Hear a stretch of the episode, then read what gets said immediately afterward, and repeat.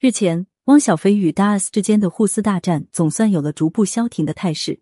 不过，因为此事引发的舆论却在逐步发酵中。在此情形之下，头脑精明的张兰借此话题疯狂带货，如愿取得了不小的成绩。对于不少网友而言，每天定时定点走入张兰的直播间，已经成为近日的必要安排之一。从卖绿茶卤蛋，再到 cos 聚俊液打碟、画戒指、卖床垫等。张兰实打实的收获了一波波热度与流量，凭借一路水涨船高的销售额，赚的是满盆金钵。据悉，目前张兰直播带货已然成为带货圈的黑马。张兰凭借各种抢眼的操作，两周增粉五百万。据最新数据显示，从十一月二十三日到十二月八日，张兰直播带货五十八次，销售额在一亿到二点五亿之间，其中还包括她十二月一日停播以及四日未带货的数据。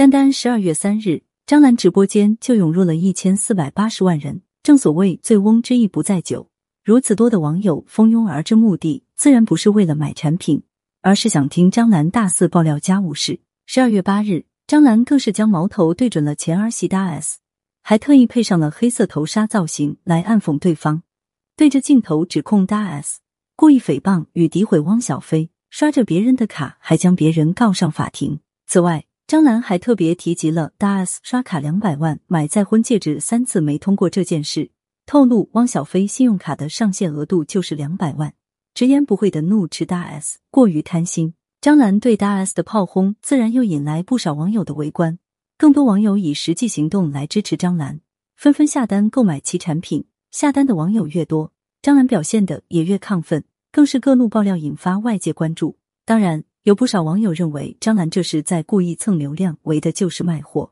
有网友甚至在线询问律师：张兰在直播间天天内含大 S 聚俊液，从而达到带货目的的行为，究竟算不算违法？对此，律师张金表示，张兰的行为的确已经触发了部分法律，已经侵害了大 S 的人格权。此外，王瑞雪律师针对这一话题进行更为深度的解读，从其讲述中可以得知，直播带货应该属于网络范畴。网络平台并非法外之地，张兰涉嫌用很多网络用语内涵与嘲讽他人，本身就是一种违法行为。而且张兰在直播间还口头散播了他人的生活隐私，导致对方社会评价降低。